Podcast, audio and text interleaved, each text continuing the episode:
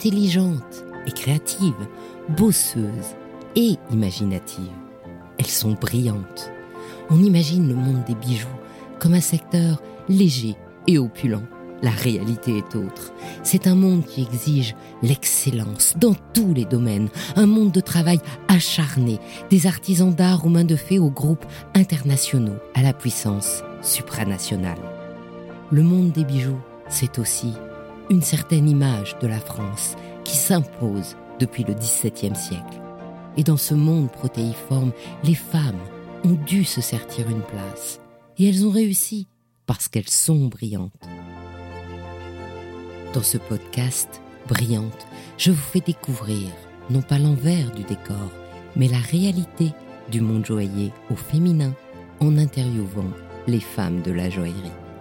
À chaque fois, je leur demande un conseil pour une jeune femme qui serait tentée par ce monde où le scintillement de vitrine cache l'exigence du travail et de l'investissement personnel, pour que la prochaine génération se prépare ainsi à devenir brillante. Je suis aujourd'hui avec une brillante femme de la joaillerie, Mélanie Léonce Darocha, qui a créé un nouveau service totalement original pour vous apporter les bijoux et les montres dont vous rêvez, un service de conciergerie privée, et qui s'appelle, parce que c'est une aventure, Épopée. Bonjour Mélanie. Bonjour Anne. Première question que je pose à tout le monde, est-ce que vous avez toujours aimé les bijoux? J'ai adoré les bijoux depuis mon plus jeune âge. Mon premier souvenir, ça remonte à ma grand-mère et ma maman, et qui avaient des bijoux en fait en filigrane, donc des bijoux portugais. Et je me rappelle que enfant, j'adorais entre guillemets jouer avec. J'étais la plus heureuse quand je pouvais euh, les manipuler. Ce sont ces bijoux-là qui ont suscité mon intérêt pour l'art de la joaillerie. Alors, est-ce que vous vous souvenez d'une pièce en particulier que vous nous décririez? C'était un collier en filigrane avec des perles entièrement ciselées, travaillées. Euh, et je me rappelle en fait de ce motif avec ce cœur de Viana, légèrement euh, allongé, pas forcément euh, très régulier. J'adorais tous ces détails. Ça m'a vraiment touchée.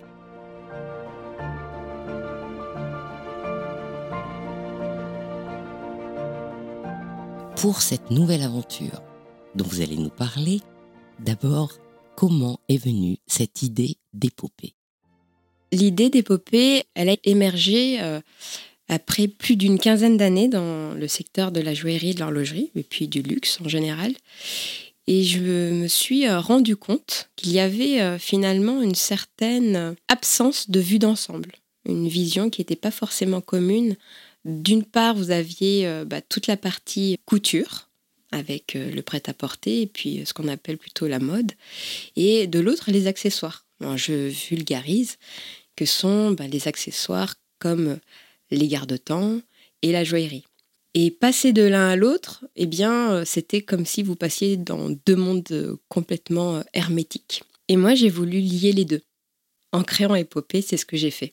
J'ai décidé ainsi, en fait, d'accompagner les ouvriers français également les euh, artistes euh, qui sont euh, irrévélés derrière certaines collections des grandes maisons de la place Vendôme et surtout les designers pour les présenter au plus grand nombre et les révéler à des clients qui potentiellement ne les connaissent pas tout simplement. Donc avec Épopée, j'ai décidé de créer le premier service de conciergerie qui soit spécialisé dans la joaillerie, dans l'horlogerie, qui permettent de réaliser des recherches sur mesure. Notre euh, leitmotiv, c'est de dire, bah, écoutez, euh, faites un vœu, nous le réaliserons.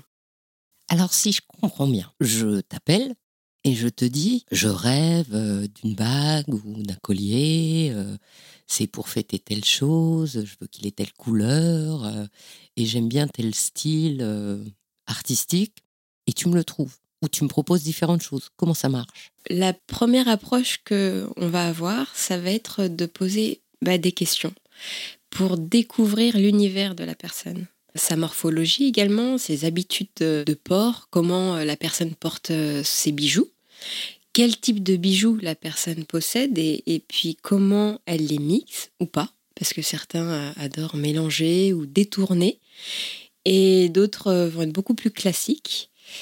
Et puis il y a tout cet aspect en fait sur la morphologie aussi, euh, les modes de, fonctionnement. Euh, j'aime porter telle bague en été, puis ça en fait je ne les supporte plus en hiver. Et les couleurs. Il y a des émotions qui se passent quand on, parle des pierres, celles qui vont susciter euh, des intérêts, puis d'autres qui vont être complètement mises de côté. On dit ah j'aime pas le vert, je veux pas d'émeraude. Et puis ça allait beaucoup plus loin. On s'attarde également sur le secteur d'activité, parce qu'il euh, il peut y avoir aussi un impact, comment on veut être perçu euh, lorsque l'on porte ces bijoux et quel type de bijoux on souhaite porter, pour quelle occasion. Ça va aussi plus loin parce que je m'intéresse à la transmission. C'est tout cet ensemble qui est pris en considération avant même de proposer quoi que ce soit. Tu viens de dire, on regarde les habitudes quotidiennes des gens. Je prends mon exemple. Moi, je suis quelqu'un de super maladroit. Et puis, euh, j'aime pas enlever mes bijoux quand je me lave les mains. Et voilà, quoi donc c'est ça que tu appelles les habitudes de vie, c'est ça que tu veux dire? Il y a cette partie à prendre en considération, oui. Par exemple, quand une personne euh, m'annonçait bah, je souhaite euh, aller à la piscine, euh, j'ai l'habitude d'aller au sauna, au hammam, je fais la vaisselle avec, on va peut-être éviter d'aller vers des émeraudes. C'est vraiment essayer de transmettre des modes d'usage à avoir en fonction des gemmes, et puis qui ait un réel plaisir dans le fait de porter ces bijoux, parce que je pars du postulat qu'un bijou se porte. Ça ne se met pas de côté, ça ne reste pas au coffre. Et donc, euh, la future création qui va arriver dans la vie de la personne va devoir faire partie de son quotidien. Et c'est en prenant vraiment sa vie très au sérieux, euh, avec euh, son intimité, qu'on va être en mesure de proposer le plus beau trésor. Une autre chose que tu as dite, c'est je prête attention à la morphologie. Ça veut dire quoi? Ça veut dire que suivant la longueur de mes doigts, par exemple, tu vas pas me proposer la même bague que quelqu'un d'autre ou la grosseur de mon poignet pour un bracelet. C'est ça que tu veux dire? Tout à fait. À l'heure actuelle, dans le secteur de la joaillerie comme dans l'horlogerie, on va retrouver des bijoux qui sont façonnés à la chaîne, pour simplifier. Donc ça va être du standard. Pour s'adapter, entre guillemets, aux futures morphologies des clients, les maisons vont penser à mettre euh, des anneaux intermédiaires sur les bracelets ou sur les colliers. Ça permet d'éviter le service après-vente pour finalement l'adapter au porteur.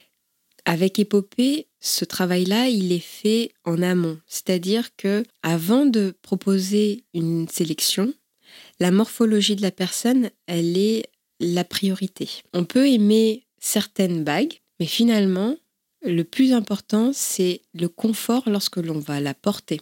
Et on se rend compte que on peut aimer les bagues cocktails, mais ne pas être en mesure de la porter au quotidien. Parce que euh, peut-être on a une sensibilité au niveau des mains, euh, on est en été, on a les mains qui gonflent, ou on est en hiver, on, a euh, la maladie de Raynaud et on a les mains complètement gelées. Voilà, c'est vraiment écouter la personne qui est en face de nous et découvrir ce qui lui conviendra. Et le troisième point qui m'interpelle, c'est quand tu as dit on demande le, porté professionnel, en fait, la profession de la personne. Parce qu'on porte les choses différemment suivant les professions? Alors là, c'est un petit peu une anecdote. Je parlais dans ce cas-là de l'horlogerie. J'avais euh, un client qui souhaitait, au début, c'était changer une pile. On a également ses services. Et c'est un client qui est dans la finance, qui euh, travaille pour euh, des grandes banques, conseiller dans les investissements. Mon travail a été de lui faire prendre conscience que dans une telle posture, au regard des personnes qu'il allait être amené à lui-même conseiller, la montre qu'il allait choisir devait lui plaire, mais devait également être en mesure de rayonner dans la sphère de son activité professionnelle. C'est une personne qui n'avait pas forcément l'appétence euh, au niveau de l'horlogerie, ni cette sensibilité-là. Et finalement, en le sensibilisant, en lui faisant rencontrer d'autres personnes, des, passionnés d'horlogerie, il a pu évoluer vers euh, des maisons auxquelles il ne s'attendait pas, découvrir euh, les trésors cachés dans, l'horlogerie, les mécanismes, les complications. Il a fait l'acquisition d'une montre et en plus, il a pu euh, s'imprégner d'un milieu et d'un nouvel univers. Le client maintenant peut échanger avec ses partenaires. Eh bien, il est amené à parler de sa montre et les montres de ses clients, et ainsi parler euh, des montres et se rapprocher de sa clientèle à travers son achat. Tu proposes donc une analyse profonde de la personne pour vraiment lui choisir un bijou ou une montre qui soit complètement collé à sa personnalité, à son mode de vie et à l'image qu'elle doit donner, même professionnellement. Ce qui est important pour moi, c'est qu'il y ait une cohérence et que l'acquisition du bijou ou de la montre puisse être entièrement intégrée à l'intimité de la personne pour l'accompagner euh, dans son quotidien.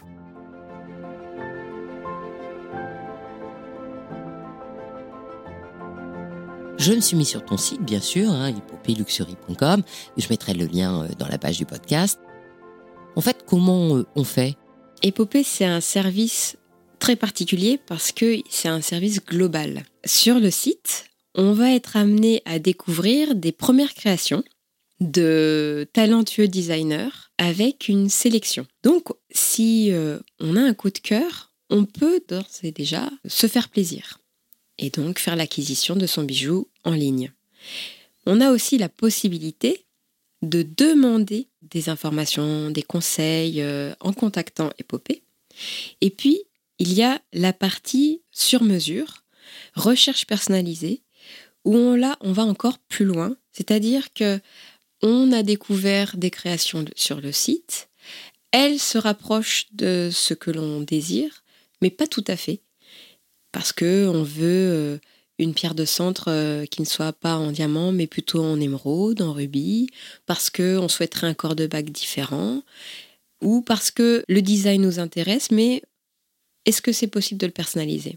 À partir de là, on se rencontre, on prend euh, le temps de se découvrir et découvrir ce qu'il y a derrière cette demande de sur-mesure et on s'adapte. On crée ou on transforme, on personnalise de l'existant ou on passe sur une page blanche et on réécrit quelque chose de nouveau. On peut aussi faire appel à Épopée pour euh, des j'aime. Je reçois euh, au quotidien des demandes pour des moments euh, clés. Et c'est là où tout le travail de la personnalisation et du sur-mesure prend tout son sens.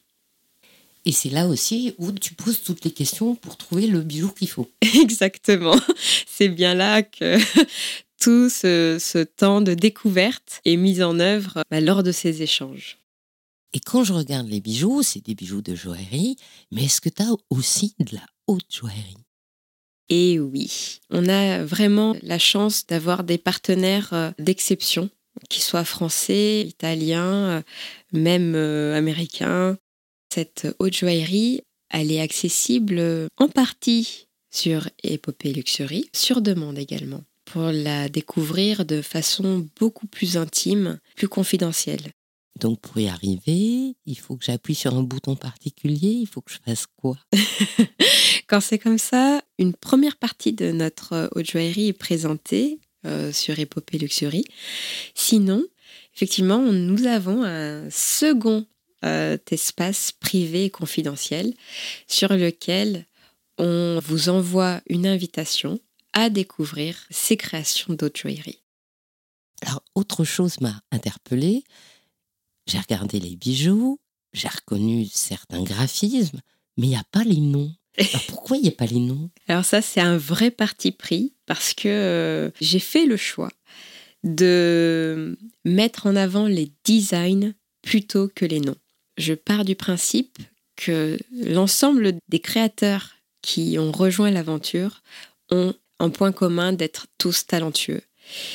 Ils ont également en point commun l'excellence.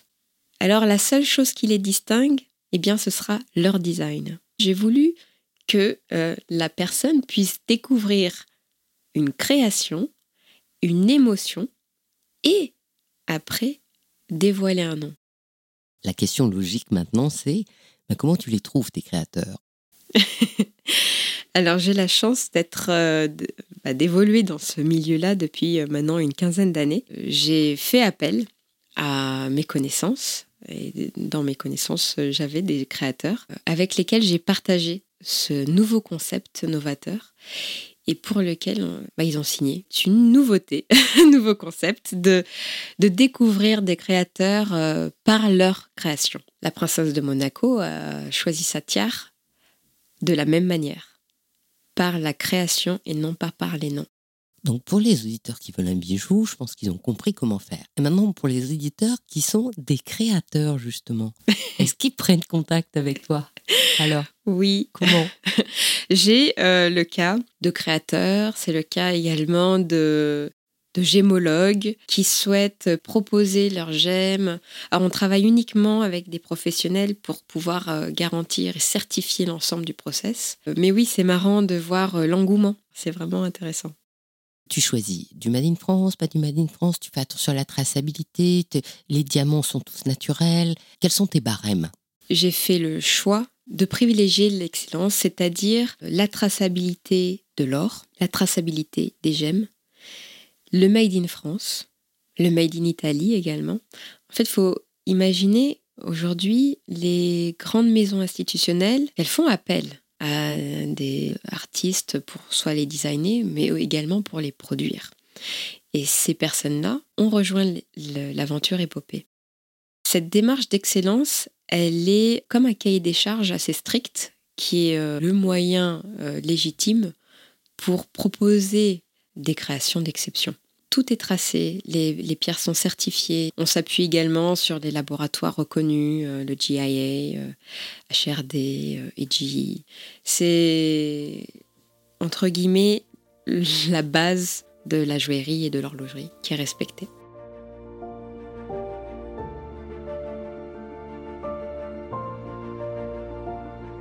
Tu as dit que tu avais travaillé 15 ans la profession. Donc, tes clients, ils viennent de tes anciens contacts ou comment tu les trouves maintenant? Je sors des maisons institutionnelles. Et là, aujourd'hui, je représente des maisons qui euh, n'ont pas le même rayonnement à l'international. Donc, c'est euh, repartir à zéro. Donc aujourd'hui, je mets en avant d'autres maisons, fais appel aussi à d'autres types de clients qui vont donc nous découvrir en ligne, également sur les réseaux sociaux, euh, aussi par recommandation, parce que euh, les clients sont notre plus belle publicité. Leur confiance euh, se transmet à leur contact. Ils sont euh, déjà rassurés par les échos qu'ils ont eus. Tu as plusieurs choses qui se mixent pour arriver à créer Épopée, de la recherche, de la conciergerie et du personal shopper, c'est tout ça mélangé. Et est-ce que tu penses que cette manière maintenant de travailler elle n'est pas logique avec notre société qui change et le désir des clients qui change aujourd'hui alors pour moi, le service de personal shopper ou la recherche personnalisée, la recherche sur mesure, c'est une approche qui va devoir être mise en place. Pour le moment, Épopée est avant-gardiste, mais les singularités des personnes, elles sont à prendre en considération. Alors aujourd'hui, des maisons institutionnelles, c'est compliqué pour elles d'adapter chaque bijou à la personne qui va euh, l'acquérir. Sont les réels luxes d'aujourd'hui. Prendre le temps de faire les choses et de les personnaliser. Un personal shopper, à l'heure actuelle, tout le monde en parle euh, pour le prêt-à-porter dans toutes les enseignes. Mais qui aujourd'hui est en mesure de vous accompagner sur votre image et sur cette dimension luxe et technique que représente la joaillerie et l'horlogerie? Et cette approche aussi en ligne, est-ce qu'elle n'a pas été dopée par euh, le confinement, tout simplement. Le confinement a transformé euh, la démarche d'achat du client euh, final et a ouvert les portes à des acquisitions à travers les services online. Epopée s'engage dans cette démarche de simplification et de globalisation, c'est-à-dire qu'on va toucher l'ensemble du monde entier à travers notre site web. Et on va directement se prévaloir de clients qataris, émiratis, hongkongais, américain. Et c'est là toute la force euh, du e-commerce d'aujourd'hui.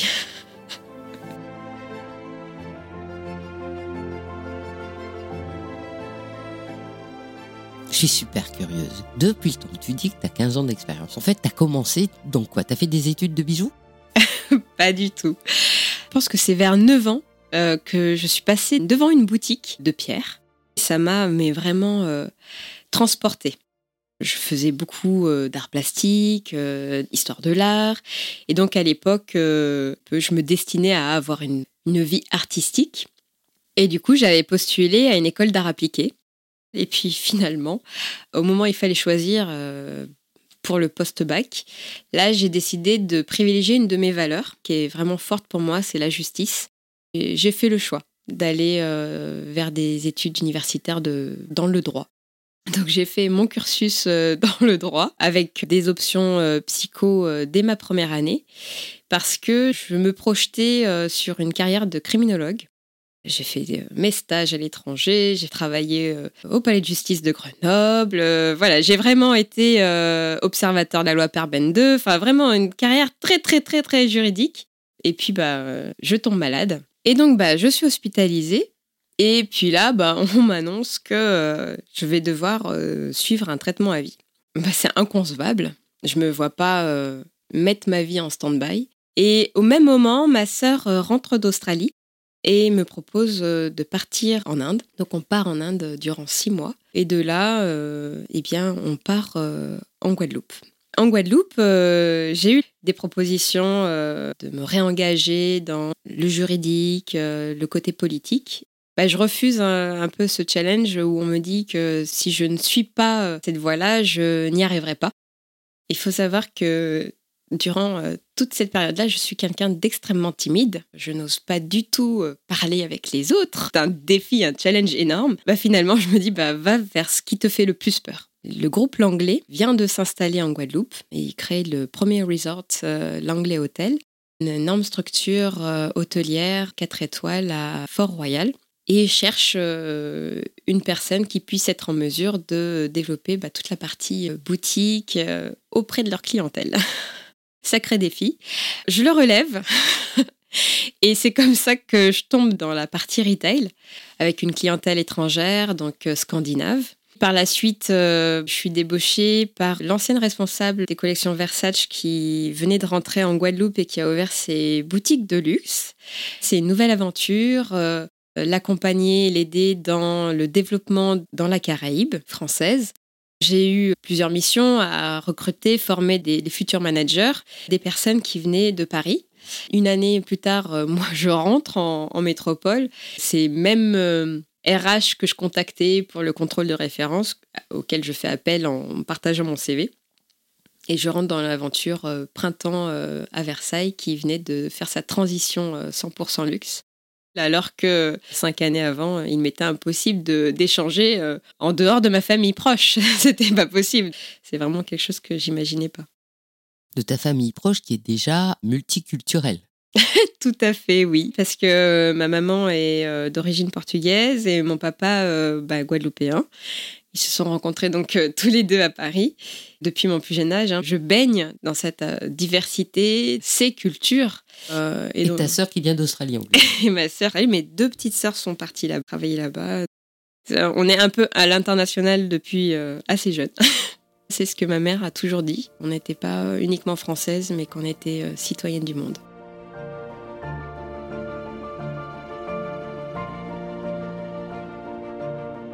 Donc si je te suis, d'abord tu tombes amoureuse de la joaillerie, mais bon c'est un amour et tu quand même tu apprends le graphisme, le plastique, etc. Bon, très bien. Deux, tu apprends le droit. Donc maintenant tu sais faire tes contrats et tes joailliers, il n'y a pas de problème. Trois, tu apprends le commerce.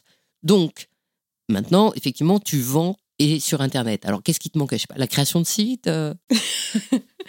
Ah oui, j'ai également, après ce cursus euh, de droit, voulu euh, formaliser mon approche commerciale j'ai également euh, un master avec euh, l'EDEC euh, Business School, mais je ne sais pas tout faire. Et quand j'ai décidé de me lancer dans l'entrepreneuriat, j'ai tâtonné. Parce que avec les différents organismes, les, démarches, dans le flou, je me suis lancée j'ai eu la chance d'être euh, incubée aux premières Normandie, donc à Caen. Et puis après, d'être euh, soutenue dans mon projet euh, entrepreneuriat par France Active Normandie. De là, j'ai pu aussi m'associer à une agence web à Caen.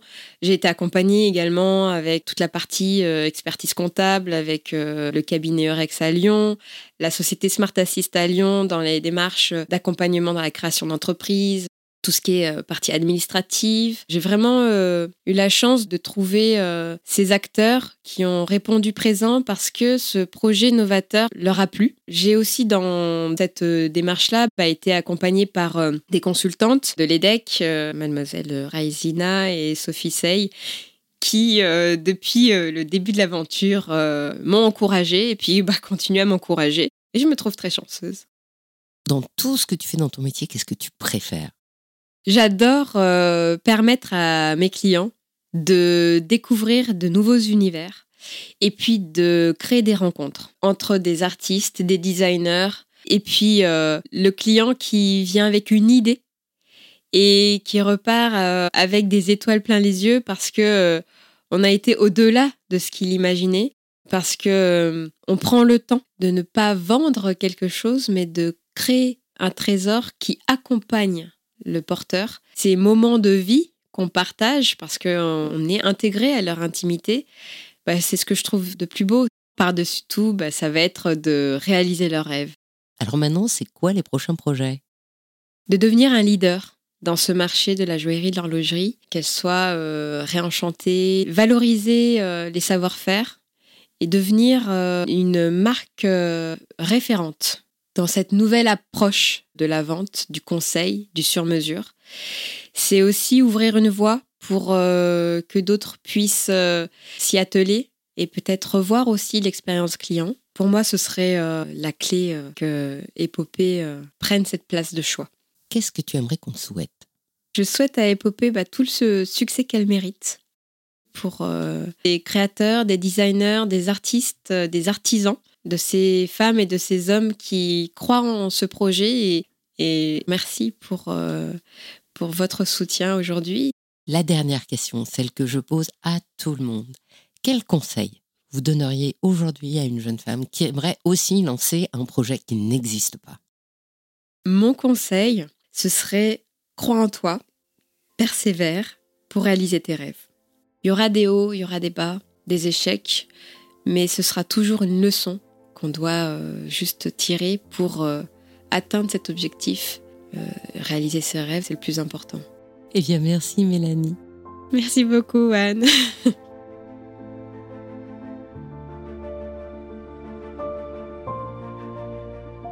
Merci d'avoir écouté Brillante. Je vous invite à me faire part de vos commentaires, de vos réactions ou de vos questions pour Mélanie Léonce d'Arocha sur les réseaux sociaux d'Il était une fois le bijou.